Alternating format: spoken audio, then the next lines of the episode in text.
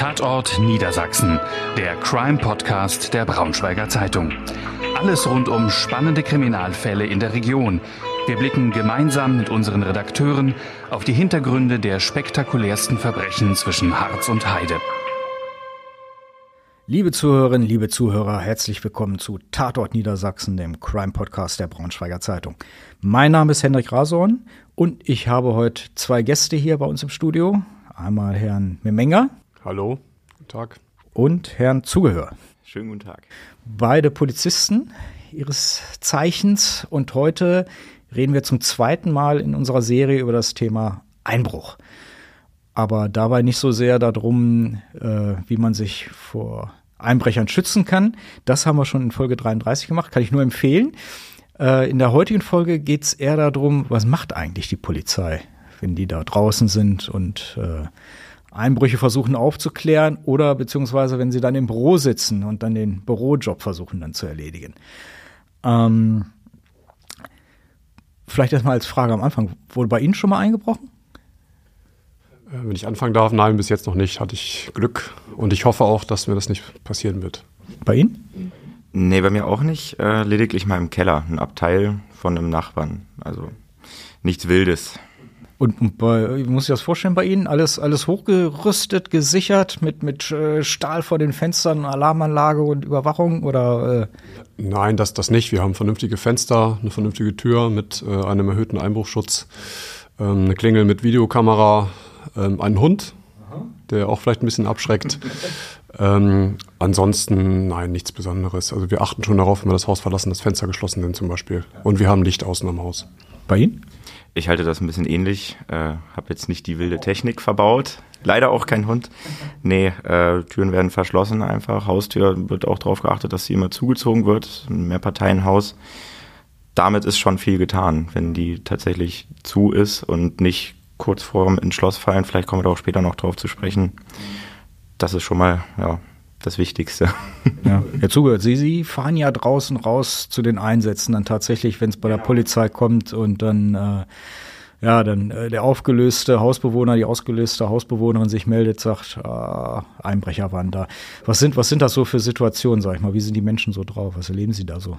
Oder erleben sie überhaupt noch die, die, äh, die, die, die Hausbewohner oder kommen sie erst sozusagen, wenn dieser erste Angriff dann von der Polizei vorbei ist? Nee, also es ist schon so, dass wir auch direkt zu den Geschädigten vor Ort ankommen und äh, häufig haben wir noch irgendwelche anderen Zeugen da. Meistens sind es echt die Bewohner der Wohn Partei oder des Hauses. Ähm, man kann es aber nicht so gut verallgemeinern. Es ist immer unterschiedlich. Äh, mal sind die total aufgelöst, mal ja, wirken sie relativ abgeklärt. Äh, man wird da immer in unterschiedlichste Situationen reingeworfen und ja, da muss man dann so ein bisschen abwägen, ob man vielleicht erstmal sich mit dem Geschädigten kurz beschäftigt, äh, ob der vielleicht ja, ein bisschen warme Worte erstmal benötigt, ne, ob man dem ein bisschen zur Seite steht oder ob man sich wirklich direkt auf seine Arbeit konzentrieren kann. Das ist immer, wie gesagt, unterschiedlich ne, von Fall zu Fall. Aber wahrscheinlich, wenn Sie an äh, solche Tatorte kommen, das sieht dann ziemlich ähnlich aus dann immer, oder? Auch da muss man, muss ich sagen, es ist echt äh, immer unterschiedlich. Hängt, fängt auch schon damit an, was ist das für eine Immobilie? Ist das jetzt ein freistehendes Einparteienhaus? Ist das eine Wohnung? Ist es weiß nicht, einen Geschäftsbereich, ein Büro dergleichen, da, da ist es ja schon mal unterschiedlich. Äh, freistehend auch die Frage, ist es äh, frei zugänglich oder ähm, irgendwie im zweiten, dritten OG, das heißt, man muss auch ein bisschen Augenmerk drauf legen, wie kann der Täter da überhaupt rangekommen sein? Ist eine Scheibe eingeschlagen? Gibt es eine andere Art und Weise, wie sich Zutritt zum Objekt verschafft wurde? Also auch da leider lässt es sich nicht verallgemeinern. Mhm, okay. Aber drinnen wahrscheinlich, wenn die Leute gesucht haben nach Wertvollem, sieht es immer gleich aus, ne? Ja, man kann da so ein paar, Rücks paar Rückschlüsse ziehen über ähm, die Art und Weise, wer jetzt vor Ort war, ob der vielleicht erfahrener war oder nicht. Das ist dann der Gentleman, der geht dann so äh, ganz vorsichtig rum und legt auch alles wieder zurück, oder? Der wie? Profi eher gesagt, genau. Wahrscheinlich nicht, ne? Es ist tatsächlich ein bisschen anders. Also grundsätzlich das Bild der Verwüstung, was uns immer gemeldet wird äh, am Notruf, ja, kommen Sie mal schnell zu uns, alles ist verwüstet und alles ist durcheinander. Da wird ganz häufig mal ein bisschen mehr erzählt, als tatsächlich vorgefallen ist. Ähm, natürlich haben wir aber viele durchwüstete Schränke und Schubladen stehen offen. Das ist äh, ja alltägliches Bild. Genau. Erzählen Sie doch mal, also werden da alarmiert, kommen zum, zum Haus hin, erstmal Blick drumherum ums Haus oder wie? Meistens ist es tatsächlich so, es gibt entweder einen Notruf oder äh, in Fall B gibt es ähm, eine Alarmanlage, die vor Ort irgendwie scharf geschaltet ist, dann zu einem Wachunternehmen äh, weiterläuft und die wenden sich letztlich an die Polizei. Ähm, dann ist es so, dass der Streifendienst vor Ort erstmal hinfährt, um zu schauen, äh, erste Aufklärung quasi am Objekt äh, durchzuführen. Ob, ob noch jemand da ist. Ob noch jemand da ist, ob noch jemand drin ist. Das heißt, wenn Sie die Möglichkeit haben, beispielsweise ein Fenster steht offen, eine Terrassentür steht offen und der Fall, diese Meldung, Einbruch bestätigt sich, wird das Objekt vom Streifendienst natürlich erstmal durchgegangen, äh, ob noch jemand anzutreffen ist. Ne? Ähm, wir kommen meistens etwas später, einfach äh, ja, das hat personelle Gründe, aber auch Zuständigkeitsgründe und äh, wenn wir dann vor Ort ankommen, dann ist in der Regel eine Gefahrensituation nicht mehr gegeben. Das heißt, äh, wenn Personen im, am Objekt festgestellt werden, die irgendwie tatverdächtig sind, dann sind die in der Regel schon äh, im Gewahrsam der Kollegen oder stehen noch vor Ort. Ne? Wir treffen dann tatsächlich auf die Geschädigten, äh, ja, die vor oder in ihrer Wohnung sich aufhalten und auf uns warten. Kurz, kurze Zwischenfrage, wann hatten Sie denn Ihren letzten Einbruch eigentlich? Letzte Woche, ja. In der Nachtschicht, ja. In der Nachtschicht. Ähm, gehen wir mal ins Haus sozusagen rein. Äh, was, was sind so, so Dinge, die Sie interessieren bei der Arbeit? Äh, ich würde ein Stück vorher anfangen. Ich würde um das Haus schauen. Ähm, nehmen wir an, das ist ein Einfamilienhaus mit einem Garten ringsherum. Da ist die erste Frage, ähm, wie komme ich, wie gelange ich auf das Objekt, wenn ich jetzt Täter bin, mich da reinversetze. Auch gibt es draußen zum Beispiel eine Alarmanlage, die frei einsehbar ist. Gibt es eine Videoüberwachungsanlage. Das sind alles so erste Hinweise, die wir von außen schon äh, sehen können, die uns auch letztlich in der Ermittlungsarbeit und auch euch dann Jörn, äh, helfen. Ähm, wir betreten dann das Grundstück natürlich und äh, gucken, suchen von außen erstmal nach einem Einstieg. Ne? Also wie gesagt, das aufgehebelte Fenster, die Tür. Ähm, meistens können die Geschädigten uns auch dahingehend so ein bisschen schon helfen wird dann zum Beispiel gesagt, ich glaube, die sind da hinten rein oder ich weiß, die sind hier durch mein Schlafzimmerfenster rein. Ähm, das Prinzip quasi bei der Tatortaufnahme ist immer von außen nach innen ähm, und dann am besten in der Reihenfolge, die der Täter auch gewählt hat. Ne? Das heißt, wir schauen uns erst das Fenster von außen an, betreten das Objekt, gehen nach innen, gucken uns dort an, ob wir Spuren finden und dann versuchen wir den Weg nachzuvollziehen, zu rekonstruieren, um dann letztlich eine Spurensuche ja, gewährleisten zu können. Ist am interessantesten, sag ich mal, der Einstiegsort, weil da möglicherweise am meisten Spuren dann zu finden sind oder ist das alles gleichrangig?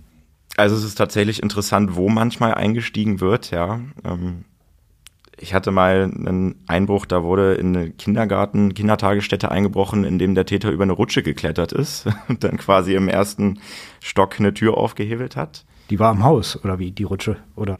Ja, die war so draußen angebracht, ne? Vom, die ging dann vom ersten Stock äh, runter in den Garten quasi, konnten die Kinder rausrutschen und so ist er da rein. Ne? Und deswegen ist es immer unterschiedlich, klar spannend. Äh, wurde jetzt gehebelt, wurde eingeworfen, wurde die Scheibe entglast. Ne? Manchmal gibt's auch Situationen und Tatorte, wo man sich gar nicht so richtig im Klaren ist am Anfang, wie hat der Mensch das jetzt eigentlich geschafft, hier einzudringen. Ne, also ohne erkennbare Aufbruchspur. Das kommt auch vor und deswegen ja, der Einstieg, der ist tatsächlich immer recht interessant. Aber dann hätte er wahrscheinlich einen äh, Schlüssel gehabt, ne? Dann, oder? Ne?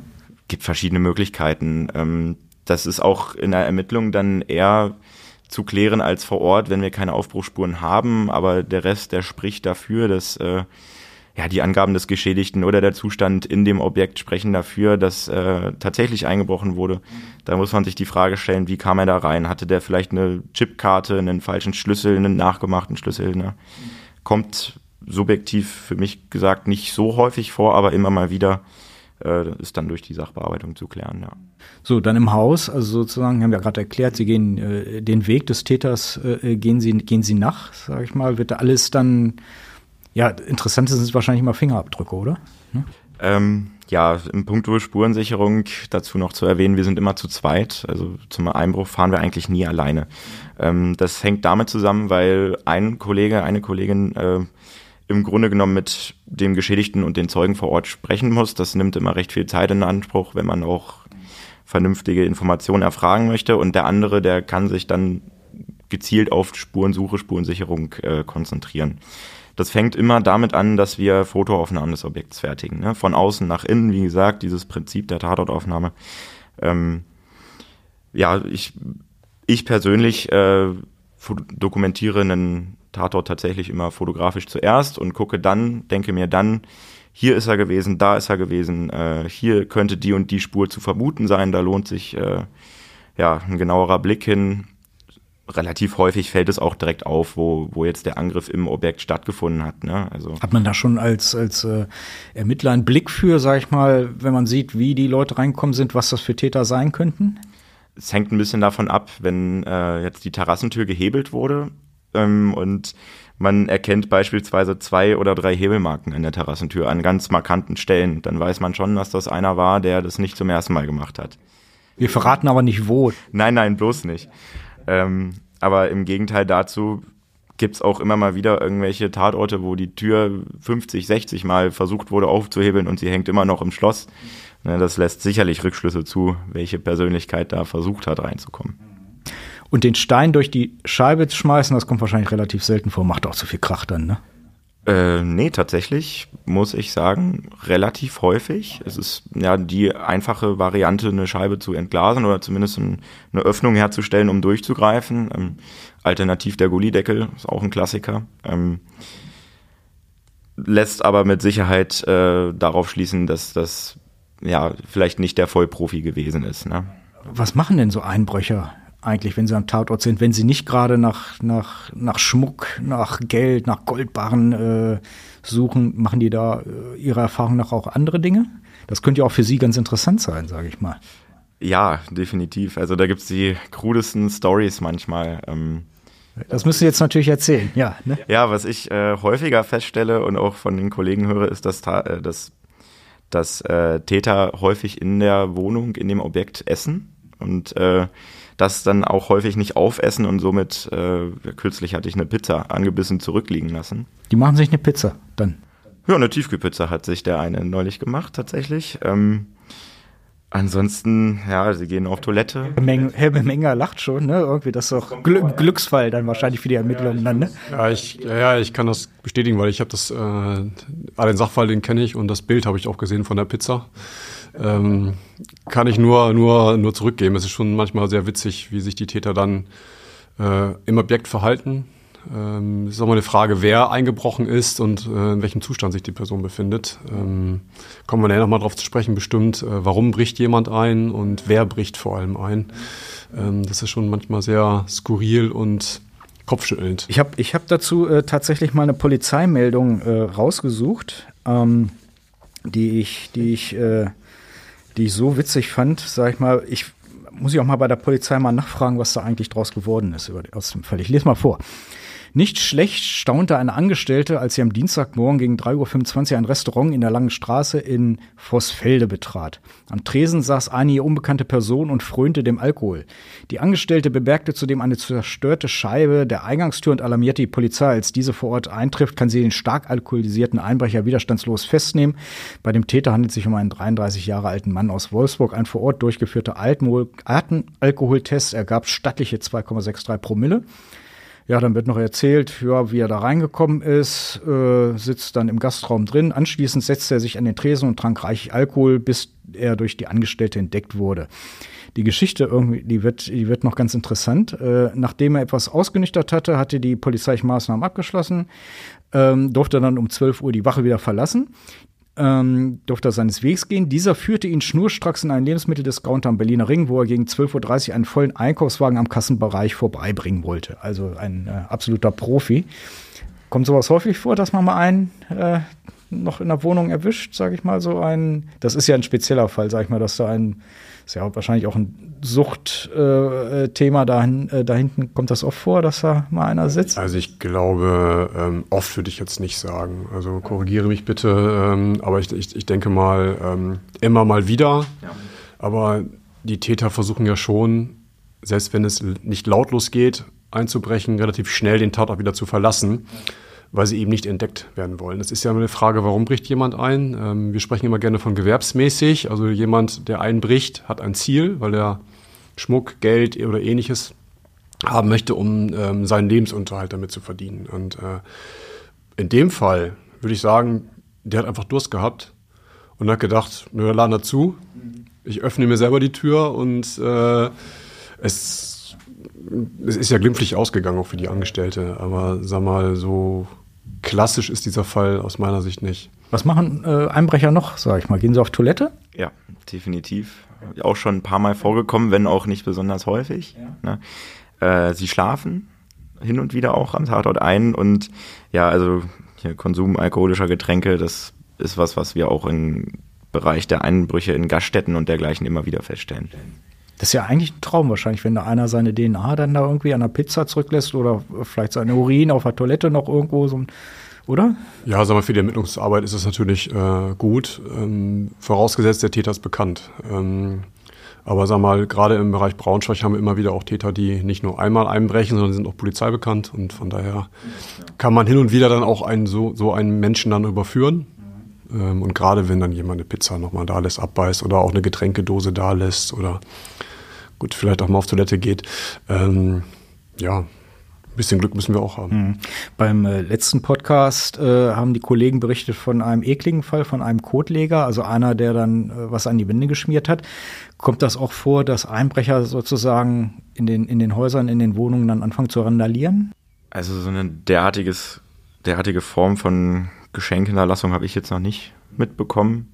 Ich will es nicht ausschließen, dass es mal passiert, aber ich halte das eher für äh, ja, recht selten tatsächlich vielleicht von diesem speziellen Fall sozusagen ja. weg, aber dass, dass dann in den Häusern dann irgendwie noch äh, zusätzliche Zerstörungen dann angerichtet wird? Kommt das vor? Ja, das kommt auch immer mal wieder vor.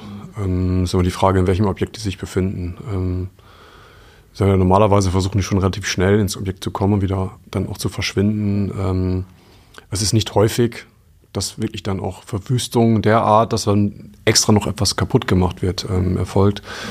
Ähm, aber es ist nicht ausgeschlossen, dass es passieren kann. Das hat ja auch zur Folge, dass äh, die Tat in die Länge gezogen wird, das Entdeckungsrisiko steigt. Ne? Die äh, Lautstärke ist auch nicht zu vernachlässigen und das ja, machen einfach nicht so viele. Ne? Wenn Sie äh, vor Ort in so einer Wohnung sind, was, äh, mit was für einer Technik oder Techniken oder Hilfsmitteln arbeiten Sie denn dort? Ja, wir führen einen Spurensicherungskoffer mit, äh, ausgestattet mit diversen ja, Spurensicherungsmaterialien. Ähm, angefangen da ist tatsächlich auch eine Lupe drin. Äh, angefangen vom ja, Fingerabdruck-Set nenne ich es jetzt mal, also Rußpulver und verschiedene andere Substanzen, um diese Fingerabdrücke, die Papillarlinien auf glatten Oberflächen sichtbar zu machen. Ne? Ähm, bis hin zum, äh, zu so kleinen Röhrchen äh, zur Entnahme von DNA-Spuren, ob trocken, ob angetrocknet, ob feucht vor Ort. Ähm, da kann man die steril mit abreiben, steril verpacken und äh, letztlich einschicken ins Landeskriminalamt. Das ist aber dann was, was die Sachbearbeitung machen würde. Ähm, verschiedene andere Dinge sind da drin. Äh, Tüten in allen Größen, äh, aus Papier, aus äh, Plastik, also Klemmleistenbeutel, genau wie äh, DNA-Spurensicherungsbeutel. Ähm, das sind alles Dinge, mit denen wir so kleine bis mittlere Spurenlagen äh, bewältigen können. Wenn wir jetzt aber die ja, den wirklich nicht so häufig vorkommenden, aber äh, den Einbruchsort mit äh, einer intensiven großen Spurenlage vorfinden sollten oder auch andere äh, Delikte mit Spurenlagen vorfinden sollten, dann haben wir immer die Möglichkeit, äh, bei uns die Kriminaltechnik dazu zu rufen. Die haben äh, ebenfalls wie wir auf dem Auto, mit dem wir kommen, auch noch diverse weitere Spuren äh, Sicherungsausrüstung und ja, sind quasi fort und ausgebildet, äh, um qualifiziert Spuren aufzunehmen. Was muss man sich so vorstellen bei so einem Einsatz? Wie, wie, was kommt denn da so zusammen an, an Material, was Sie dann sichern? ist immer ganz unterschiedlich. Es hängt auch davon ab, was wir für eine Persönlichkeit haben, die in die Wohnung eingestiegen ist. Ähm, ist das derjenige, der vielleicht auch auf Videoaufnahmen direkt bei der Übernahme des Einsatzes schon zu erkennen Handschuhe und Maske trägt? Äh, Allerweltsschuhe, wo man also auch nicht großartig ja, Schuhsohlenprofile äh, mit sichern kann. Und dann hat es vielleicht auch ein paar Tage nicht geregnet, es ist nicht nass draußen. Das führt auch dazu, dass in dem Objekt äh, wenig Dreck und Schmutz und Spuren vorzufinden sind. Wenn wir also so einen Täter haben, dann ist die Spurenlage auch manchmal relativ gering. Ähm, gleichermaßen kann es aber genauso gut sein, dass jemand die äh, Wohnung komplett durchwüstet und ohne Handschuhe diverse Sachen anfasst, äh, hier noch was isst, da noch was trinkt. Ne, da kommen schon mal diverse Asservate zusammen. Ähm, ja, aber das ist schwer zu, schwer zu sagen, äh, für den Einzelfall, ja. Aber wo wird dann so geguckt? Weil ich stelle mir das vor, ich, da kommt halt einer rein, vielleicht mit Handschuhen tatsächlich, man sucht, man, man ist ja nicht so, dass ein, ein Hinweisfall ist, da hat er hingefasst. Ne? Ist das Erfahrung, wo man dann erstmal guckt, so Türknauf äh, beispielsweise oder Fenster oder? Es hat auch viel mit den Angaben zu tun, die uns gemacht werden vor Ort von den Geschädigten. Die kennen ihr Objekt, ihre Wohnung, ihr Haus am besten, die wissen auch, wie sie das zurückgelassen haben kommen also rein, wir begehen den Tatort. Dann sagen sie hier, da, da, das war vorher nicht so. Genau, wir begehen den Tatort mit den Geschädigten, lassen uns da quasi auch einweisen. Äh, und dann wird schon gesagt, hier, den Schrank, den habe ich ganz anders zurückgelassen. Oder die Gegenstände lagen noch nicht auf dem Boden. Ne? Und dann weiß man natürlich auch, wo man sich bei der Spurensuche drauf konzentrieren muss. Ähm, oder man sieht es halt selber, wenn beispielsweise im Keller eine Tür eingeschlagen ist, hatte ich jetzt neulich, und äh, im Schlafzimmer im zweiten Stock äh, ist der Tresor aus der Wand gerissen. Also da braucht mir kein Geschädigter sagen, wo der Täter war, das erkennt man dann schon. okay. Äh, muss ich als, als Wohnungs- oder Hauseigentümer, wird wahrscheinlich auch von mir ein, ein, ein Fingerabdrücke dann genommen und, und Vergleiche sozusagen DNA genommen, weil sie missbrauchen, müssen sie ja irgendwie unterscheiden können dann wahrscheinlich, ne? Ja, Oder? also natürlich, wenn wir entsprechend Spuren vor Ort sichern, dann brauchen wir auch Vergleichsmaterialien. Das machen wir aber in der Regel nicht vor Ort. Das ist dann etwas, wo die Sachbearbeitung drauf zukommen würde auf die Geschädigten und die würden nochmal vorgeladen werden, ne, um DNA abzugeben, Mundhöhlenabstrich und Fingerabdrücke. Genau, das kann ich bestätigen. Also wenn wir wirklich Spuren haben wie DNA oder auch äh, Fingerspuren, wir können nicht ausschließen, dass sie auch von Berechtigten, also von den Geschädigten sein sollte, dann äh, wird dann Vergleichs-DNA genommen und auch die Fingerabdrücke, damit wir dann das LKA dann ausschließen kann. Das ist die, die Spur vom Täter und das ist dann sozusagen die Spur gelegt vom Geschädigten. Ist, die, ist der Fingerabdruck, sage ich mal, äh, immer noch das Mittel der Wahl, um einen Einbrecher sozusagen zu erwischen? Das Wichtigste, äh, was, was die Ermittler an die Hand bekommen? Oder sind die, wenn es zumindest, wenn wir über Profis sprechen, sage ich mal, so weit schon pfiffig, dass sie eigentlich nichts hinterlassen? Ja, also die, die, die Profis, äh, die sind dann äh, schon so clever, dass sie logischerweise eigentlich Handschuhe benutzen. Ähm, die, die bei uns in der Kartei sind und auch wirklich erkennungsdienstlich behandelt sind, die haben Fingerabdrücke hinterlassen, nicht immer DNA, aber auch oft. Dann ist es dann logischerweise hilfreich. Aber ähm, für die Täter, die wirklich professionell vorgehen, ähm, das hatte mein Kollege auch gerade gesagt, die dann auch mit Handschuhen, vielleicht auch mit Maske in das Objekt kommen, da ist dann die Spurenlage nicht ganz so gut. Ähm, die bewegen sich auch dementsprechend anders. Ähm, aber das Klientel, was wir haben, die, also so ein bisschen plump vorgehen.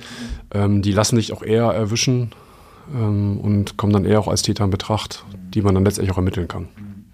Ja, bei der Vorbereitung des Gesprächs heute habe ich mir überlegt, wie oft kommt es denn eigentlich vor, dass auch mal so ein Einbruch fingiert wird? Kommt das mal vor, dass so getan wird, als ob? Also ich habe es zuletzt vor zwei Monaten erlebt, tatsächlich, ja. Ähm, es war ein junger Herr, der auch den Notruf gerufen hat äh, und meinte, in seine Wohnung sei eingebrochen worden. Äh, es war ein Mehrparteienhaus mit, lass mich lügen, 30, 40 Parteien, also ein richtig großes.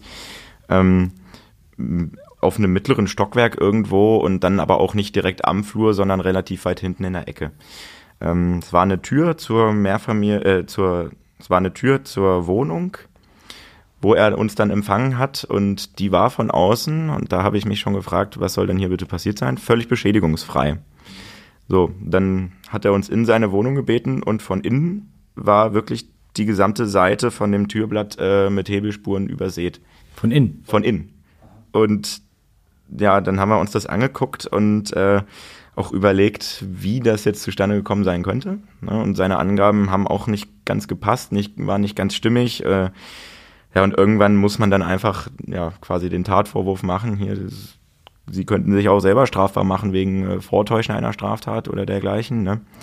Weil wirklich, wenn es objektiv nicht passt, wenn unsere Feststellungen überhaupt nicht mit dem übereinstimmen, ähm, dann kann man das auch nicht annehmen, dass von außen jemand gewaltsam eingedrungen ist. Ne? Also die Angaben der Geschädigten sind zwar wichtig für uns, aber auch nicht das Einzige, worauf wir uns verlassen, logischerweise. Ne? Ja mir geht das Bild jetzt nicht. Wollte der in den Flur dann versuchen darzustellen, dass der derjenige in den Flur eingebrochen ist, oder? Also ich nehme tatsächlich an, dass der von innen äh, versucht hat, seine Wohnungstür aufzuhebeln, ja. ohne daran zu denken, dass ein normaler Täter das eigentlich von außen macht. Ja.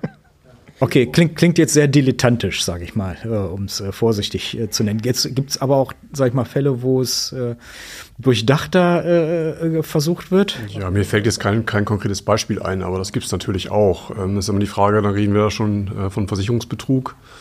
Ähm, Richtig, genau. Ähm, Wenn es dann um vielleicht um Vermögenswerte geht, äh, um dann vielleicht Gelder noch zu bekommen, die einem vielleicht gerade fehlen. Ähm, es ist auch nicht ausgeschlossen, dass jemand äh, sagt, mir sind drei Schmuckstücke entwendet worden, eine Uhr und dann kommt noch eine Uhr dazu und vielleicht noch, eine, noch ein hochwertiges Elektrogerät. Das ist aber eine Sache, die dann letztendlich auch geklärt werden muss über die Versicherung. Äh, und die fragt ja spätestens dann nach, haben Sie einen Nachweis? Und wir nehmen das zur Kenntnis, bewerten das. Wenn wir feststellen, dass eine Betrugstat vorliegt, dann wird dementsprechend ein Strafverfahren eingeleitet und derjenige dann auch dementsprechend belehrt. Ähm, aber es ist natürlich nicht ausgeschlossen. Ist ja vielleicht auch menschlich, ne, dass man so überlegt, ach, jetzt habe ich hier den ganzen Ärger mit dem Einbruch. Ne? Ach Mensch, auch noch eine zweite Rolex weggekommen. Ne? Ja, menschlich ist das schon. Ähm, aber wir sind ja auch mal angehalten, Straftaten zu verfolgen und äh, wir belehren die Geschädigten dementsprechend auch. Und den Ärger bekommen ja nicht wir, sondern die Geschädigten. Also sollte man sich das gut überlegen. Ähm, ein Thema, was jetzt gerade so vor so ein paar Wochen so ein bisschen aufgeploppt ist, das sind so neue Arten von Gaunerzinken, die es angeblich geben soll. Ähm, man kennt das noch so von früher, dass da mit Kreide oder irgendwie sowas an die Haustür oder am Weg irgendwas äh, gemalt worden sein soll. Ich habe es persönlich noch nie gesehen. Wie, wie ist das bei Ihnen? Ist, gibt, ist, das, ist das ein Mythos oder gibt es das tatsächlich? Also ich kenne es nur aus der Vergangenheit. Ja. Also ein Mythos nicht, ähm, das hat es auch gegeben, aber aktuell ist mir gerade im Bereich Braunschweig gar nichts bekannt. Ähm, ich will es nicht ausschließen, mhm. aber ähm, weder in der Tatortaufnahme noch Hinweise, die wir jetzt bekommen, auch von, von aus der Bevölkerung heraus, gerade hier zumindest in hier bei uns in der Region.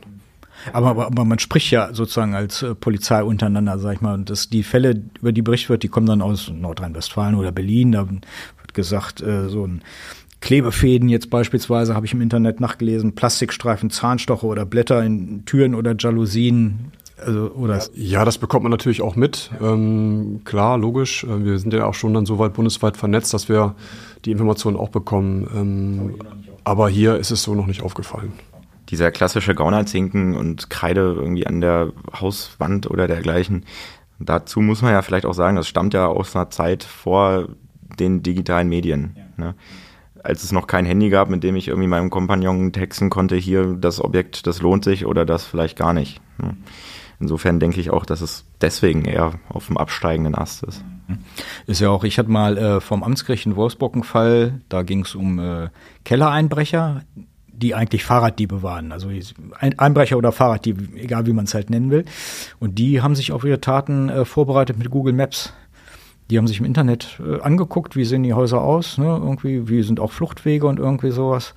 Wie, wie kann man am besten vorgehen? Ja, die haben sich dann dieses Tool dann sozusagen genommen. Eigentlich aus, aus Ermittlersicht müssen wir das wahrscheinlich abschalten, oder? Ja, die, die äh, ich meine, wenn, wenn ich mich jetzt vorbereite auf eine Durchsuchung zum Beispiel, äh, habe ich auch die Möglichkeit, dann äh, das Internet zu nutzen. Warum sollen dann die Täter nicht äh, genauso clever sein? Das erschwert natürlich manchmal unsere Arbeit, aber auch äh, nicht wirklich, weil wir ja die, eh nicht die Möglichkeit haben, die Technik zu nutzen. Ähm, spricht eher für die Cleverness. Ähm, nichtsdestotrotz, äh, die Technik ist da. Mhm. Und ähm, was auch mein Kollege sagt, da müssen wir uns mit zurechtfinden. Ähm, und dass dann die Täter natürlich Objekte so ausspionieren, ohne hinfahren zu müssen, ähm, ja, muss man dann einfach letztendlich so hinnehmen. Was ich auch gelesen habe, Säureangriffe auf Türschlösser, ist das irgendwas, was hier vorkommt? In Braunschweig habe ich es noch nicht erlebt, auch noch nicht gehört, äh, zumindest in den vergangenen Jahren. Ich habe meine aber mitbekommen zu haben, dass es äh, in Berlin Fälle gibt. Ne? Das ist ja auch sag ich mal, kein Phänomen, was jetzt überall und immer vorkommt, sondern das wird wahrscheinlich eher an irgendeine Bande gekoppelt sein. Je nachdem, wo die Bande sich dann aufhält, äh, wird das vorzufinden sein, wenn die sich das zu ihrem Steckenpferd machen. In Braunschweig ist das noch nicht vorgekommen. Aber das ist äh, dieser Modus operandi, das ist wahrscheinlich für Sie ganz interessant, sage ich mal, wenn es so ganz spezielle Sachen gibt und die man dann was weiß ich, die erste Tat in Magdeburg, dann geht es über Wolfsburg und in Vororte von Braunschweig weiter und dann vielleicht Peine und, oder? Ja, also grundsätzlich natürlich. Immer wenn es eine besondere Art von Einstieg, äh, von Zutrittverschaffung gibt, klar, ist spannend. Äh, ist aber letztlich dann für uns in der Aufnahme ja interessant zu wissen, aber viel wichtiger dann für die Sachbearbeitung, ne? weil die sind ja diejenigen, äh, die die Taten vielleicht möglicherweise zusammenfügen können. Ne? Die das weiter ermitteln können und vielleicht auch eine Täterschaft zuweisen können. Ich hatte auch äh, äh, dazu noch ein Wort, äh, auch Gericht, äh, Fälle vor Gericht erlebt. Das eine war die sogenannte Fressnapfbande. Die haben sich im ganzen Bundesgebiet äh, Fressnapfläden ausgesucht, weil sie wussten, dass diese Läden immer gleich aufgebaut sind und wo dann immer der Tresor steht. Und äh, die anderen Fälle waren, oder die andere Bande war, die hatten sich auf, ähm, auf Schwimmbäder konzentriert und sind dort immer auch in die Verwaltungstrakte eingestiegen und haben dort die, die Tresore dann äh, zur Explosion gebracht. Ne? Ähm, ja, Stichwort Tresor. Äh, habe ich mir auch aufgeschrieben. Wie oft, sag ich mal, äh, dieser, dieser Tresor, der dann da vor Ort sozusagen vielleicht sogar in die Luft gesprengt wird, aufgesägt wird oder, oder aufgeschweißt wird. Ja, wie man es vielleicht so aus dem, aus, dem, aus dem Film kennt. Kommt sowas vor? Also ziemlich häufig wird da mitgenommen, ne? wenn es ein kleiner ist, das weiß ich. Ne? Es kommt durchaus vor, ja. Ähm, es gibt ja ganz viele verschiedene Arten. Es gibt welche, die sind in der Wand verankert, es sind welche, die Aber ma machen sich da tatsächlich äh, Einbrecher die Mühe, sag ich mal, mit so, wenn da so richtig so ein massives, dickes Ding da steht, irgendwie dauert auch viel zu lange. Also ich hatte kürzlich einen Fall, ähm, das war auch der, wovon ich vorhin sprach, als der Täter durch den Keller gekommen ist und im Schlafzimmer im ersten Stock war tatsächlich in der Wand eingemauert ein Tresor den hat der mitten in der Nacht äh, mit einer Bohrmaschine, die er sich aus dem Keller geholt hat, rausgebohrt. Und da haben sich uns unter anderem, er hat sich die Frage gestellt, warum zur Hölle das keiner gehört hat aus der Nachbarschaft, beziehungsweise warum kein Mensch das gemeldet hat, ähm, nachts um drei. Äh, ja, aber es kommt vor. Ne? Die kleinen Tresore, die werden versucht aufzubrechen, das misslingt aber ganz oft. Ähm, große Tresore, die nicht zu bewegen sind, äh, habe ich jetzt auch kürzlich gehabt, werden versucht auf, aufzuflexen. Äh, ja, das ist aber alles verbunden, wie gesagt, mit Lautstärke, mit Dauer. Das zieht die Tat in die Länge und ist dementsprechend auch ein erhöhtes Risiko für einen Täter, ne, wenn der sich so ein Objekt aus. Was sind Ihre Erfahrungen? Weil Sie das gerade gesagt haben, sag ich mal, Stichwort Nachbarschaft, da fragt man sich ja schon mitten in der Nacht, da wird gebohrt, da wird gehämmert, keiner reagiert. Ist, ist unsere Gesellschaft, was so ein bisschen angeht, da so ein bisschen, ach, lass mich damit in Ruhe oder im Menger oder was meinen Sie? Also ich wohne auf dem Land, da glaube ich nicht. Da ist die Nachbarschaft noch sehr aufmerksam, aber in der Großstadt lebt man da ein Stück weit anonym. Ähm, das hat man auch bei anderen Taten, dass also Nachbarschaftsbefragungen gemacht werden und dann keiner hat was gehört, keiner hat was gesehen. Ähm, mag verschiedene Gründe haben. Vielleicht traut sich der eine auch nicht zu, was zu sagen. Vielleicht auch Angst, vielleicht mit der Polizei oder auch mit dem Gericht später zu tun zu haben. Ähm, aber man merkt schon, dass jeder so ein Stück weit für sich lebt und naja, was der Nachbar rechts neben mir macht, dann bohrt er eben nachts um drei. Ähm, dann rufe ich vielleicht eher die Polizei wegen Ruhestörung, aber macht sich da keine weiteren Gedanken. Ähm, ich glaube, das kann man schon feststellen. Äh, aber die Frage, oder das, was mein Kollege gerade gesagt hat, ist manchmal wirklich, man fragt sich, das muss doch jemand gehört haben oder das muss auch jemand gesehen haben, das kann doch gar nicht sein. Aber wenn man dann wirklich in die Tiefe geht und dann wir, gerade die dann die Ermittlungen führen, müssen immer wieder feststellen, naja, ich habe da was gehört, aber ich habe nicht genau hingeguckt. Oder da ist äh, vielleicht ein Auto weggefahren, aber ich weiß nicht mehr, welches Auto das war. Also hat sich wieder die Marke gemerkt, noch die Farbe so richtig, noch das Kennzeichen. Ähm, ja, das ist aber auch kein Vorwurf. Das ist einfach schade. Ja, genau, das ist schade und dass die Leute dann einfach den Fokus auf bestimmte Sachen nicht haben in dem Moment. In der Vorbereitung habe ich mir auch noch mal so angeguckt, was gibt es denn so auf dem Markt? Wie kann man sich vielleicht für vor Einbrechen äh, schützen? Wir haben in der vergangenen Podcast ja über viele verschiedene Sachen dann äh, beispielsweise geredet, äh, Vernebelungsanlage beispielsweise. Da hatten Sie ja zugehört, mal erzählt, dass Sie mal in so ein Objekt gewesen sind, das, das zugenebelt ist. Ja, das war eine Tankstelle. Äh, da war so eine Vernebelungsanlage tatsächlich auch verbaut. Sieht man da tatsächlich nichts mehr? Dann? Man, man sieht die Hand vor eigenen Augen nicht, ähm, tatsächlich.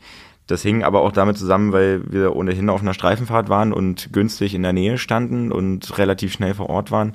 Äh, es handelte sich tatsächlich um den Fehlalarm, weil die äh, Tür nach Ladenschluss nicht äh, ja, scharf geschaltet worden war und dann ist da, weiß ich nicht, ob da irgendwie der Wind gegengekommen ist, es ist ja relativ sensibel und dann löst diese Anlage aus und innerhalb von wenigen Sekunden ist so viel Nebel im Raum verteilt worden, dass man die Hand vor eigenen Augen nicht sieht und dementsprechend orientierungslos ist. Ja.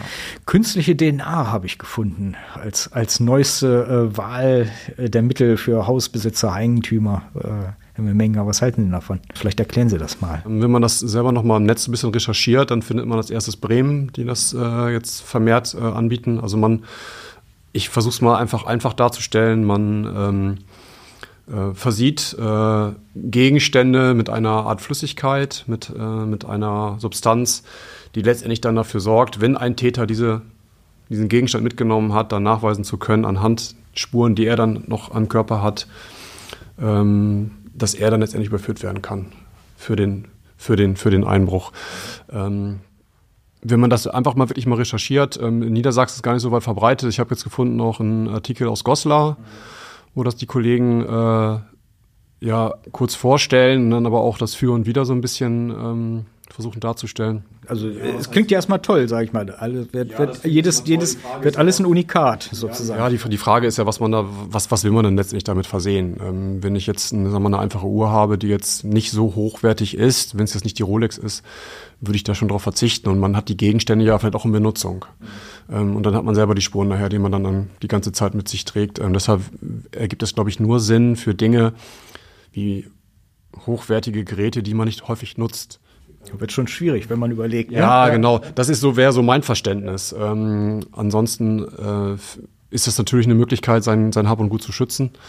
Ähm, aber ich glaube, wenn man das damit anfängt, und Thema Prävention haben wir ja schon gehabt, einfach Fenster zu verschließen, äh, Türen vernünftig nicht nur zuziehen, sondern auch wirklich dann auch verschließen, den Schlüssel umdrehen im Schloss, äh, mit Licht arbeiten, gegebenenfalls eine Kamera zu installieren. Äh, und wenn ein Täter ins Objekt will, dann schafft er das letztendlich auch. Aber er muss Schwierigkeiten haben, ins Objekt zu kommen. Es muss Lärm machen, es muss lange dauern. Und so schreckt man dann auch die Täter ab. Ähm, aber das ist natürlich eine Möglichkeit, sein Hab und Gut zu schützen. Das muss jeder für sich selber entscheiden. Ich habe äh, letztens äh, bei meinen Nachbarn äh, habe ich den äh, Katzendienst übernommen. Die waren im Urlaub und ich habe die Katzen gefüttert. Und äh, dann habe ich das mal ähm, abends vergessen bin nachts dann nach Hause gekommen, drei oder vier, und ne, ne, kriegt ja keiner mit, wann ich die fütter. Also bin ich dann irgendwann um drei oder vier dann da halt rüber zum Nachbarn. Und was ich nicht wusste, ist, dass die eine äh, Türkamera haben. Und die haben eine Meldung dann bekommen, sozusagen, und haben mich dann nach dem Urlaub, als sie wieder da waren, angesprochen, na, bist nachts zum Katzenfüttern gekommen, ne? Irgendwie, huh, ne? So. Ähm, ist ja toll, was technisch so mit den Kameras heutzutage möglich ist. Ist das für die Ermittlungen auch, ne, auch hilfreich tatsächlich oder ist das eher so eine technische Spielerei irgendwie? Nein, gar nicht. Also ähm, selber die Erfahrung gemacht. Ähm, es gab eine Einbruchsserie, da haben dann Nachbarn zum Teil eine Wildkamera aufgestellt mhm. und so kann man dann die Täter letztendlich dann videografiert erkennen, die dann durch den Garten gehen oder sich an der Haustür zu schaffen machen. Ähm, das ist ja alles machbar, auch gar nicht teuer. Und äh, der Privatmann ist nicht daran gebunden an Fristen. Äh, dass die Aufzeichnung kann dann logischerweise länger dann verbleiben. Das ist immer die Schwierigkeit, wenn man Kameraüberwachung hat, dass zum Teil dann irgendwann die Aufnahmen über, überschrieben werden. Ähm, also wenn man die Möglichkeiten hat, sich technisch auskennt und es ist wirklich nicht teuer, man kann das letztendlich auch bezahlen, äh, dann sollte man das machen. Ähm, einfach dann auch so ein bisschen das Gefühl zu haben, ich schütze mich und kann, wenn man im Urlaub ist und man erkennt das, so wie ne, wenn der Nachbar plötzlich sagt, hier, du warst aber spät nachts erst bei uns, ähm, dass dann äh, Polizei gerufen werden kann, auch wenn man nicht vor Ort ist. Das erleben wir auch recht häufig, dass die Geschädigten sonst wo verweilen und äh, zwischenzeitlich von ihrer App, von der Türkamera oder Rückkamera irgendwie benachrichtigt werden, dass jemand auf dem Objekt am Objekt war. Die Polizei wird gerufen und letztlich dann wegen dieser Türkameras kann dann äh, so eine Tat früher erkannt werden. Also das ist tatsächlich auch was, was in der Praxis schon häufig vorkommt. Auch äh, sieht man da, dass auch ausbaldowert wird, sage ich mal, dass da ein Täter schon mal vorher mal, mal vorbeikommt? Ja. Ja, das würde ich auch bestätigen. Also das haben wir auch schon ein paar Mal gehabt, dass denn äh, ähm, ja, die Täter um Forschen ums Objekt gegangen sind oder äh, an der Haustür waren, einfach mal geklingelt haben, dann wieder gegangen sind. Also das ist, kommt nicht selten vor.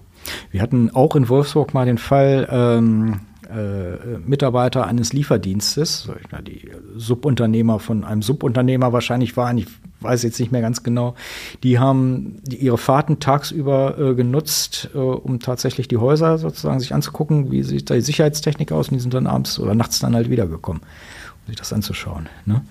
Äh, vielleicht nochmal Stichwort Videokamera, weil mich das interessiert. Darf ich die denn eigentlich, äh, Sie hatten gesagt, also äh, aus Datenschutzgründen, die spielen jetzt nicht so eine Rolle, ich darf die relativ lang dann durchlaufen lassen. Darf ich auch, sage ich mal, das ist ja auch immer die Frage, darf ich auch in die Straße dann tatsächlich aufnehmen oder ist das schwierig? Also äh, mein Stand ist ähm, privat, privat Grundstück gar kein Problem. Wenn es in den öffentlichen Raum geht, dann ist das nicht ohne weiteres erlaubt. Ähm, natürlich, wenn man die Kamera hat und dann die Richtung auffahrt, hat man vielleicht einen Teil der Straße mit drauf. Ähm, letztendlich sollte man auch vom Grundsatz her eigentlich dann auch warnen, Achtung, Achtung, hier wird fotografiert, mhm. gerade wenn man aufs Grundstück geht. Ähm, aber da bin ich auch ehrlich, so datenschutzsicher rechtlich bin ich dann auch nicht, ähm, aber so rein vom Verständnis her und ich habe privat ja selber auch, nutze ich auch die Möglichkeit, ist das für das Privatgrundstück gar kein Problem und ähm, da sollte man sich auch nicht die Gedanken machen. Man kann sich ja auch dementsprechend beraten lassen. Ähm, aber wenn man die Möglichkeit hat, bitte machen, einfach auch, um sich selber zu schützen. So, also der Zugehör war am Tatort, hat sein Köfferchen wieder zugeklappt, kommt mit einer Menge Tüten und Abstrichen äh, zurück zur Polizei. Ein Stück, das haben wir schon gehört, wird zum LKA eingeschickt in der Hoffnung, dass da irgendwas festgestellt wird und dann ja landet alles irgendwann bei Ihnen auf dem Tisch. Ja, und dann wird erstmal geguckt, was haben wir für einen Sachverhalt. Ähm, ne, dann wird geguckt, dass mit den Geschädigten gesprochen wird, mit, mit Zeugen muss noch nachvernommen werden, äh, wer hat was gesehen, äh, dann werden Spuren ausgewertet. Ja, haben wir Fingerspuren, haben wir vielleicht DNA-Spuren. Was davon ist überhaupt auswertbar? Ähm, wir haben immer noch den, die Kriminaltechnik, die noch dann zwischengeschaltet ist, bevor es zum LKA geht. Das ist dann meine Aufgabe, das dann mit Untersuchungsanträgen dementsprechend ähm, zu bestücken und in der Hoffnung, dass wir einen Treffer haben. Oft genug ja leider nicht. Ne? Ja. das ist wirklich die Schwierigkeit und nicht alle Spuren sind, die gesichert werden, dann auch so auswertbar, dass man sagen kann, ja, jetzt haben wir eine, eine Möglichkeit, das abzugleichen mit vorhandenen Spuren. Ähm, das ist leider täglich Brot, aber das heißt ja nicht, dass man nicht später doch einen Täter bekommt. Und äh, wir reden ja oft auch immer von mehreren Taten, von Serien zum Beispiel, die ähnlich sind vom Modus operandi her, also von der Begehungsweise her. Und da kommt es nicht selten vor, dass man dann vielleicht nicht bei der ersten oder zweiten Tat den Täter hat, aber dann bei der dritten, vierten oder fünften. Im Vorgespräch haben Sie mir so ein bisschen angedeutet, dass Sie ein Erfolgserlebnis hatten. Vielleicht erzählen Sie mal davon. Ja, wir hatten, genau, kann ich gerne erzählen. Wir hatten eine Ermittlungsgruppe. Wie hieß die? Hm, das darf ich nicht sagen. So hieß die? Ja, so hieß sie, genau. Nein, da wir hatten eine Ermittlungsgruppe, ähm, bei den Namen behalten wir uns immer bedeckt. Äh, das ist dann polizeiintern. Ähm, da ging es darum, dass wir eine Serie hatten von, von Einbrüchen. Wann gingen die los? Ja, Anfang, Anfang des Jahres. In Braunschweig, oder? In Braunschweig. Ähm, immer mal wieder Taten verschiedenster Art. Ähm, wir haben dann über Spuren festgestellt, dass immer eine ähnliche bzw. gleiche Schuhabdruckspur ähm, ja, gesichert werden konnte. Ähm, und äh, man hat dann auch Videos sichern können und dann hat man schon un eine ungefähre Ahnung gehabt, wer kann es gewesen sein. Und dann haben wir dann eine Ermittlungsgruppe ge gebildet, um einfach die Taten, die wir hatten, zusammenzuführen. Und letztendlich konnten wir dann insgesamt vier Täter dann auch ermitteln und festnehmen. Äh, die dann äh, drei sitzen derzeit noch in Haft. Äh, einer saß in Haft und wurde bereits verurteilt. Ähm, ja, aber nur so geht's. Also man muss dann wirklich zentriert arbeiten und dann wirklich zu sagen, jetzt haben wir eine, eine Tätergruppierung und äh, jetzt können wir wirklich gezielt arbeiten, um die Täter festzunehmen. Sie werden wahrscheinlich noch nicht so viel verraten zu dem Fall, weil das ja alles noch vor Gericht stattfinden wird. Aber äh, aus dem Ausland oder aus Deutschland, die Gruppe? Nee, das waren, waren Deutsche. Deutsche? Genau, ja. Gar nicht so alt, junge, junge Männer, Heranwachsende. Hier aus der Region? Ja. Okay. Und was glaubt man, wie viele Taten waren es ungefähr, die man denen zur Last legen könnte? Ja, also ich kann jetzt keine genaue Zahl sagen, weil wir, wir haben so 30, 40 Fälle, die wir denen letztendlich dann vorwerfen. Ähm, die werden mehr Taten begangen haben. Da ist immer die Schwierigkeit, wirklich beweiskräftig dann zu sagen, so, die waren's. Ja, wir haben zum Teil Versuchstaten, wir haben Taten, wo dann das, das Spurenbild einfach schlecht war. Am Ende vor Gericht kommen ja eh nur die Fälle, wo es dann wirklich eindeutig ist. Genau, die anklagefähig sind. Und ich, das heißt, ich muss ja dann auch sagen, ich habe die Beweise und kann es dem wirklich zu 100 Prozent vorwerfen. Und das passt dann auch. Und haben die sich für bestimmte Sachen interessiert oder, oder was, was wie? Ja, wir reden da von Beschaffungskriminalität. Ähm, also da ging es um, um Geld, um hochwertige Elektrogeräte, insbesondere Apple-Geräte, iPad, iPhone. Ähm, aber auch andere Geräte, die man relativ schnell zu Geld machen kann. Ja, ja. Wie ist denn so das Verhältnis äh, äh Banden zu äh, äh, Tätern, wo ein gewisser Suchtdruck sozusagen dahinter steht? Wer, wer, kommt häufiger vor oder nimmt sich das alles nichts? Ja, ich glaube, ähm, sag mal, der, der, der Gelegenheitseinbrecher, wenn es dann wirklich darum geht, seinen, seinen Lebensunterhalt zu finanzieren, der, das, den haben wir häufiger. Die, die wirklich banden- und gewerbsmäßig unterwegs sind, die gehen auch ganz anders vor. Die suchen sich andere, andere Objekte aus. Die, die suchen sich in erster Linie ähm, vielleicht auch große Firmengelände aus, ähm, Einfamilienhäuser, Baldowernfeuer aus, um genau zu gucken, was, was erwartet mich, wo kann ich einsteigen und ähm, wie kann ich das Liebesgut vor allem vom, vom Tatort äh, mitnehmen.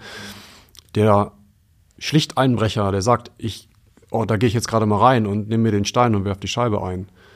Der geht einmal durchs Objekt, versucht die, die, die, die Kaffeekasse vielleicht mitzunehmen, schnell was mitzunehmen, was ich einstecken kann, was ich relativ schnell, auch unkompliziert wieder loswerde oder nutzen kann. Was dann in der, in der Dienststelle wahrscheinlich so der Zuruf, wir haben hier gerade hier wieder äh, Kita, eine Kasse, ne? Eine Kaffeekasse, ne? Und oh, wer will übernehmen? Ja, das haben wir gar nicht, gar nicht so selten. Also das, das versucht wird in, in, in Kitas einzubrechen, äh, weil da zum Teil auch die, äh, die Sicherungsmöglichkeiten gar nicht so da sind. Also die kommen relativ schnell ins Objekt, dann haben die einen großen Bereich, wo die Kinder draußen spielen, dann über die Rutsche haben wir schon gehört.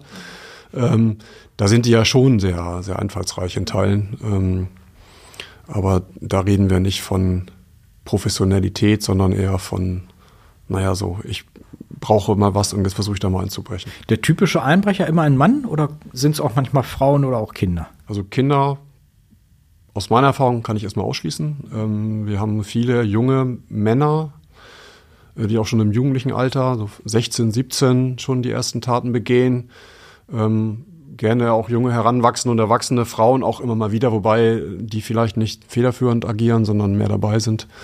Das kann ich nicht ausschließen, aber sag mal, das Täterklientel, was ich hatte, war in der Regel männlich. Und wie, zu wie viel sind Sie dann, wenn es eine Bande ist, unterwegs, sage ich mal? Also Bande ab drei, ab drei Personen. Genau, und dann äh, immer in wechselnden Konstellationen. Arbeitsteilig auch dann? So, der eine macht's Fenster, der erste. Ja, ne, haben wir auch. Also manchmal sind sie alle zu dritt oder zu viert im Objekt, teilen sich dann das Objekt auf. Ähm, einer, der ist dann vielleicht draußen wartet, um zu gucken, ne, steht Wache. Ja. Ähm, das ist auch sehr unterschiedlich, äh, je nachdem, wie man gerade als Täter hat. Mhm. Ich habe hier mal wieder eine Polizeimeldung mal rausgegriffen. Ähm, ich lese die mal vor. Am Sonntagmorgen wurde ein 52-jähriger Braunschweiger unsanft geweckt. Zwei unbekannte Männer gelangten durch eine offenstehende Tür in ein Mehrfamilienhaus und gingen bis zur Dachgeschosswohnung. Hier trafen sie hier traten sie die Tür ein und betraten die Wohnung. Der Wohnungsinhaber wurde wach, als die Männer sein Schlafzimmer betraten. Als die Einbrecher ihn sahen, entschuldigten sie sich und gingen wieder. Okay, ist glimpflich ausgegangen, die Nummer. Ähm, aber es kommt sicherlich auch mal vor, dass tatsächlich, dass man da äh, zu Hause den Einbrecher, der unten am, am, am Werkeln ist, dass man das schon mitbekommt und selbst noch im Haus ist. Ne? Was raten Sie denn in solchen Situationen? Also wenn man die Situation hat, dass die Täter wirklich dann schon ins Schlafzimmer vordringen, äh, sagen wir, die meisten erschrecken sich und hauen selber ab, weil sie wollen nicht entdeckt werden. Ähm, wenn man sich, also ich würde immer davon abraten, wirklich aktiv zu werden, weil man nicht genau weiß, wie sind die Täter letztendlich dann, wie gehen die vor, sind die vielleicht bewaffnet, was ist Zielrichtung, ähm, wenn man dann versucht, äh, vielleicht selber ähm, die Täter festzunehmen, das kann auch böse ins Auge gehen. Ähm, man hat immer wieder Fälle, dass dann auch dann die Geschädigten gefesselt werden ähm, und äh, geknebelt werden, um dann das Haus in Ruhe zu durchsuchen. Haben wir glücklicherweise nicht ganz so oft. Aber ähm, man muss es auch ein Stück weit von der Situation haben. Wenn ich, wenn ich das jetzt wäre, also ich wäre der Betroffene, muss ich mir selber überlegen, wie gehe ich vor. Ähm, ich werde schon, dadurch, dass mein Handy immer mir im Bett liegt, schon relativ schnell versuchen, wenn ich was höre, 110 zu wählen. Das würde ich immer sofort empfehlen. Ähm, und äh, wenn möglich versuchen, sich äh, vielleicht in einen Raum zu suchen, wo man die Tür abschließen kann. Ähm, aber falscher Heldenmut kann auch böse enden. Ähm, und das ist aber die Frage, einen richtigen Rat kann ich da eigentlich nicht geben, weil die muss man wirklich von der Situation abhängig machen. Sie erwischten den Täter auf frischer Tat und übergaben ihn der Polizei. Doch weil der Lockvogel unerlaubt eine Schreckschusswaffe bei sich hatte, war auch hier eine Strafanzeige die Folge. Bereits Ende vergangener Woche stellte ein 74-Jähriger den Verlust seines Schlüsselbundes fest, an dem sich auch sein Haustürschlüssel befand. Eine Absuche im Umfeld sowie Nachfragen in der Nachbarschaft blieben ohne Erfolg. Als sich ein Nachbar nur wenige Tage später mehrfach danach erkundigte, warum der Mann denn immer nur allein anstatt mit seiner Ehefrau gemeinsam das Haus verließe, wurde er hellhörig. Der Mann beschloss, dem Nachbarn eine Falle zu stellen und kündigte an, am Mittwochnachmittag zusammen mit seiner Ehefrau das Haus zu verlassen. Stattdessen sollte die 40-jährige Tochter der Eheleute in der Wohnung warten, um den möglichen Einbrecher auf frischer Tat zu erwischen. Nur kurz nachdem die Eheleute ihre Wohnung verlassen hatten, erschien der Nachbar und verschaffte sich mit dem zuvor gefundenen Haustürschlüssel Zutritt zur Wohnung seiner, abgewes seiner abwesenden Nachbarn. Er schaute sich in der Wohnung um, öffnete Kommode und nahm Bargeld an sich, das offen auf dem Tisch ausgelegt wurde. Ja, wirklich eine Falle gestellt. Die 40-jährige Tochter tat daraufhin aus einem Nebenraum hervor und forderte den Mann auf, sich ruhig zu verhalten, bis ihre Eltern sowie die Polizei vor Ort waren. Um ihren Forderungen Nachdruck zu verleihen, hielt sie eine ungeladene Schreckschusswaffe in der Hand. Der 31-jährige Einbrecher und Nachbar kam der Aufforderung nach. Die Polizeibeamten leiteten nach den Schilderungen aller Beteiligten Strafverfahren gegen den Mann ein. Es wird nun wegen Unterschlagung des gefundenen Schlüssels, Hausfriedensbruch und wegen versuchten schweren Diebstahls ermittelt. Der Tochter eröffneten die Polizisten das Strafverfahren wegen Bedrohung, weil die Frau keine Berechtigung für den Besitz und das Führen von Schusswaffen nachweisen konnte, wurde auch hier eine Strafanzeige gefertigt. Unglaublich, aber wahr. Ne? Sowas kommt vor in der Realität.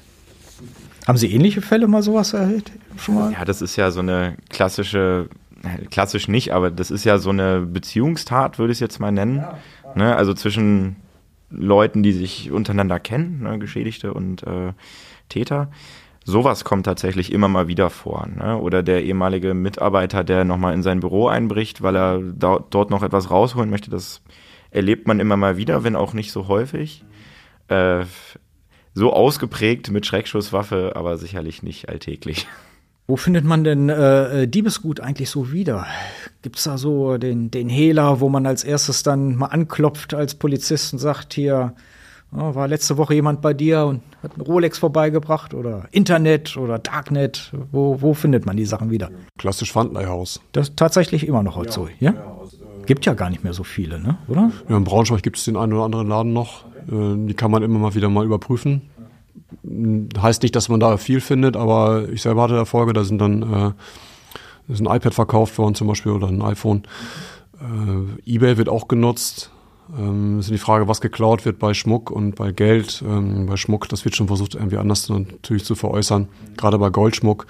Ähm, das ist aber die Frage, wie hoch ist der Goldwert und wer nimmt sowas an? Da wird es den einen oder anderen Hehler geben, bestimmt. Ansonsten wird es auch in den, in den eigenen Kreisen verkauft. Also wir reden ja von Beschaffungskriminalität. Mhm. Ne, wenn wir über Betäubungsmittel reden, dann versuchen die das relativ schnell auch zu veräußern, um dann von dem, was sie dann dafür bekommen, auch ihre Sucht zu befriedigen zum Beispiel. Ähm, untersuchen sie sich dann gerne Möglichkeiten. Bei Pfandleihen ist das die Schwierigkeit, die müssen sich ausweisen. Ne, aber der Täter muss ja nicht das, dieses Gerät veräußern. Man kann ja auch Mittelsmann zum Beispiel nehmen. Ähm, und dann ist aber die Frage, wie man dann den Rückschluss zieht. Was ist bei osteuropäischen Täterbanden? Nehmen die das mit in die Heimat oder wird das auch hier in, in Deutschland dann versucht, zu Geld zu machen? Die Frage, was geklaut wird. Also das klassische Auto, das wird garantiert nicht, das wird bestimmt nicht hier in Deutschland veräußert, sondern das wird ins Ausland transferiert. Ja. Und der Goldbarren? So aus meiner Erfahrung heraus, äh, das Gold wird eingeschmolzen und dann wird das verkauft nach, nach Kilo oder nach, nach Grammpreis. Vielleicht verkleinert auch. Ne? Genau, ähm, nicht auszuschließen, dass es auch ins Ausland geht, logischerweise. Ähm, wir haben ja kaum noch Grenzkontrollen. Das ist ja relativ einfach, von A nach B zu kommen. Ähm, aber da kann man auch nicht immer in die Köpfe der Täter gucken. Schmuck aus dem grünen Gewölbe beispielsweise, wo bleibt das dann ab? Man weiß es nicht, ne? nicht. beim Pfandleiher. nicht beim Pfandleiher. es lohnt sich vielleicht auch äh, im Rahmen der Tatortaufnahme gleich mal einen Blick im Nahbereich äh, zu werfen. Ne? Wir haben das ganz oft dass das deponiert wird, oder? Nee, dass äh, das einfach zurückgelassen wird. Und zwar der Teil des Diebesguts, der dem Täter nichts nützt. Ne? Nehmen wir an das Portemonnaie, was er in der Wohnung einsteckt, äh, weil es zu lange dauert, das, durch, das zu durchsuchen. Oder ein Schmuckkästchen, äh, das ist alles Ballast, abgesehen von dem Geld und dem Schmuck da drin. Äh, der Rest, das ist alles Ballast, was ihn unnötig belasten würde. Ne? Das äh, wird auch häufiger mal im Nahbereich gefunden, in Mülltonnen oder dergleichen. Und äh, ja, abgesehen davon, äh, irgendwo anders in Deutschland beispielsweise im Rahmen von Durchsuchungen werden auch immer mal wieder Sachen aufgefunden, ne, die zur Fahndung einliegen, die hier die Kollegen dann ausschreiben, ne, anhand der Seriennummer oder dergleichen. Also es kommt immer mal wieder vor. Äh, ja. ja, einige Dinge werden ja auch weiter genutzt. Also gerade wenn es das iPad zum Beispiel ist oder das Tablet insgesamt, das wird dann trotzdem weiter genutzt, ähm, weil man das gerne haben will selber keins besitzt und das ähm, ja, weiter dann einfach bei sich trägt oder zu Hause hat. Ähm, klar, da gibt es verschiedene Möglichkeiten. Also es ist immer die Frage, was geklaut wird und ähm, mit welcher Zielrichtung ich vorgehe. Es gibt ja auch äh, Datenbanken, beispielsweise BKA, Securius. Was halten Sie davon? Ja, ist eine Möglichkeit. Da kann ich ja dann beispielsweise tatsächlich mal, da wird was gefunden wird, fotografiert, eingestellt und man kann mal quer gucken sozusagen. Wenn man im günstigsten Fall einen Herkunftsnachweis hat, dann seinen Besitz anmelden. Wir reden ja, ja gerade auch hier, auch im Braunschweiger Bereich, oft von den, von den Einbrechern, die äh, wirklich nicht professionell zwingend immer unterwegs sind und die äh, verkaufen das auf andere Art und Weise. Ähm, und das ist immer, es gibt genug Möglichkeiten. Ähm, wichtig ist immer, dass man für sich einfach dann auch vielleicht die Belege hat, um nachzuweisen, dass es das eigene Eigentum war und äh, uns dann auch die Seriennummern mitteilt, zum Beispiel von den Geräten. Die werden zur Sachfahndung ausgeschrieben. Ähm, die Aussage, naja, ich habe leider keinen Karton mehr oder ich weiß auch nicht mehr, wo ich es gekauft habe, dann ist das schade, weil wir dann einfach keine Möglichkeiten haben, die Sachen zuzuordnen. Und dann wird es schwierig. Was würden Sie denn raten? Was kann ich als, als äh, Eigentümer am besten machen, um auch nachzuweisen, sage ich mal, was mir gehört und mit der Hoffnung, dass vielleicht mal irgendwann wiedergefunden wird, wenn es gestohlen wurde? Ich denke jetzt mal an meine Person. Also ähm, ich würde gerade, wenn ich jetzt zum Beispiel ein hochwertiges Handy habe, den Karton würde ich behalten. Ich würde den Einkaufsbeleg behalten. Und wenn man ganz sicher gehen will, hat man noch ein Foto vielleicht davon gemacht mit äh, der Seriennummer. Ähm, bei Schmuck Oft sind auch Erbstücke betroffen. Äh, da hat man vielleicht noch Fotos von der Oma oder von der verstorbenen Ehefrau, wo dann der Ring abgebildet ist. Ähm, man rechnet ja nicht zwingend damit, dass man äh, Opfer eines Einbruchs wird, deshalb haben das die vielen, die meisten Leute auch nicht. Ich frage ja, wie es in einer perfekten genau. Welt so In der perfekten Welt würde ich sagen, ich würde alles fotografieren. Ich würde das vielleicht sogar noch dokumentieren äh, und den Wert feststellen zu lassen, vielleicht über einen, äh, einen Juwelier oder über einen, äh, ein Fach, ein Fach, einen Sachverständigen. Mhm ähm, und das dann hinterlegen ähm, und zu sagen, du, das, das habe ich tatsächlich in meinem Besitz. Und für die Versicherung, die fragen ja immer nach, ne, was haben sie denn, was ist entwendet worden, können sie das belegen? Um dann für sich zu sagen, okay, ich habe alles gemacht und kriege dann so vielleicht dann äh, entweder das Gerät irgendwann wieder oder den Schmuck oder zumindest die Vermögenswerte ersetzt. Hm. Und an Sie nochmal die abschließende Frage, was ist der beste Schutz aus Ihrer Erfahrung? womit halte ich Einbrecher am besten äh, von meinem Eigentum fern? Ich würde sagen mit Licht. Licht ist ganz wichtig äh, in Form einer Zeitschaltuhr. Wenn man jetzt beispielsweise nicht zu Hause ist, würde ich absolut empfehlen, äh, Bewegungsmelder am und im Haus ähm, irgendwie installieren. All das, was den Täter sichtbar macht, was ihn abschreckt, das ist natürlich sinnhaft. Ähm, aber der Kollege hat es auch schon thematisiert. Äh, ich sage das auch immer es hilft letztlich nichts, äh, einen Einbruch komplett zu verhindern. Alles, was äh, an Vorkehrungen getroffen wird, sei das jetzt das, äh, die Jalousie mit äh, einer höheren Sicherheitsstufe, sei das noch ein extra Hebel an der Kellertür, all diese Vorrichtungen und Einrichtungen, äh, die erschweren das nur. Ähm, wenn ein Täter in das Objekt gelangen will, das haben wir alle schon erlebt, egal wie gut es gesichert ist, er kommt auch rein. Ne? Die Frage ist, wie schwer macht man es ihm? Wie lange dauert es, bis er entdeckt wird. Und da ist Licht, äh, um darauf zurückzukommen, auf jeden Fall ein zentraler Faktor. Ne? Fühlt sich ertappt und verschwindet dann ganz häufig. Vielleicht noch Akustik. Ähm, nicht jeder hat eine Alarmanlage, aber es gibt auch so günstige Varianten, die man auch als Privatmann installieren kann. Ähm, immer mal wieder eine, vielleicht auch eine Videokamera. Ähm, ist jetzt auch nicht zwingend ein Grund zu sagen, der Täter äh, geht da nicht ins Objekt, nur weil er videografiert wird. Ähm, aber die Möglichkeiten einfach ausnutzen, die es technisch vielleicht gibt. Und wichtig ist einfach ähm, abschließen. Fenster zu, Türen wirklich verschließen und abschließen. Und gerade auch in den Wintermonaten haben wir immer wieder Taten. Die Leute fahren kurz zum Einkaufen. Äh, gerade bei Einfamilienhäusern, der Täter geht durch den Garten, wird durch den Nachbarn nicht beobachtet, es ist schon dunkel und dann steigen die durch das auf Kipp stehende Fenster ein. Das sind so Vorkehrungen, die man einfach machen kann ähm, und äh, Licht ist immer auch eine Hilfe, mit Bewegungsmeldern zu arbeiten, einfach, das, was der Kollege auch gesagt hat. Ähm, einfach dem Täter das Entdeckungsrisiko einfach das zu erhöhen und sage, du bist jetzt gesehen worden und äh, plötzlich ist der Garten taghell und die Nachbarn werden wach. Ähm, und einfach, dass ihm das Ganze erschwert wird. Bei meinem Nachbarn ist am Wochenende die Alarmanlage losgegangen. Also ein entfernterer Nachbar, muss ich dazu sagen. Ich konnte das nicht genau lokalisieren, wo es war, aber da war eine Sirene auf jeden Fall, die ziemlich laut war. Und eine Sprecherstimme, die die ganze Zeit gerufen hat, Achtung, Achtung. Ja? ja. Hm? Gutes Beispiel. Ja, genau,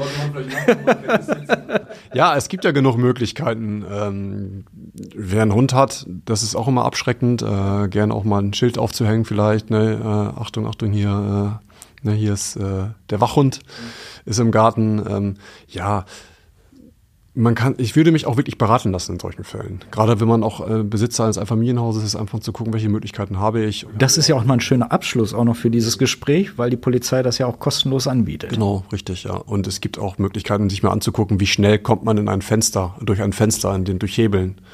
Ne, es gibt ja verschiedene Sicherheitsstufen. Ähm, das kann man sich alles mal angucken, um sich mal beraten zu lassen. Äh, und das ist kostenlos und die Kollegen machen das gerne. Herr Zugehör, äh, übrigens noch eine andere Sache. Sie haben mir ja noch im Vorgespräch verraten, sind ja nicht nur für äh, Forensik bei der Polizei zuständig, sondern auch noch für ganz andere Themen. Für was? Ja, genau. Also ist jetzt relativ neu, aber ich bin auch neben meiner Tätigkeit im kriminellen Dauerdienst äh, Einstellungsberater. Das klingt jetzt erstmal groß. Letztlich dient es aber dazu, dass ich eine Ansprechperson sein möchte für junge Leute, die vielleicht in Erwägung ziehen, den Polizeiberuf auch zu wählen. Äh, da ganz kurzer Rat. Ähm, wir haben eine Internetpräsenz, wo man sich äh, super easy informieren kann, welche Voraussetzungen man da mitbringen muss, äh, beziehungsweise ja, in welchem Alter man beispielsweise sein muss. Ne? Das heißt, äh, die Internetpräsenz heißt polizei-studium.de. Da steht auch drauf, äh, da steht auch drin, wann man zum nächstmöglichen Zeitpunkt eingestellt werden kann. Das wäre jetzt meines Erachtens nach äh, Mitte 2024, also nachdem man diesen Bewerbungsprozess durchlaufen hat. Wenn man da Fragen an mich hat, äh, gerne über den Bereich der Aus- und Fortbildung in Braunschweig an mich wenden, sprich bei der Polizei anrufen und sich durchstellen lassen. Äh, da stehe ich gerne zur Verfügung. Wollte ich einfach noch, noch mal anmerken. Sehr gerne. Herr Zugehör, Herr Memenga, ich danke Ihnen ganz herzlich für dieses interessante Gespräch. Dankeschön. Liebe Zuhörerinnen, liebe Zuhörer, machen Sie es gut. Bis zur nächsten Folge von Tatort Niedersachsen. Mehr Podcasts unserer Redaktion finden Sie unter braunschweiger-zeitung.de slash podcast.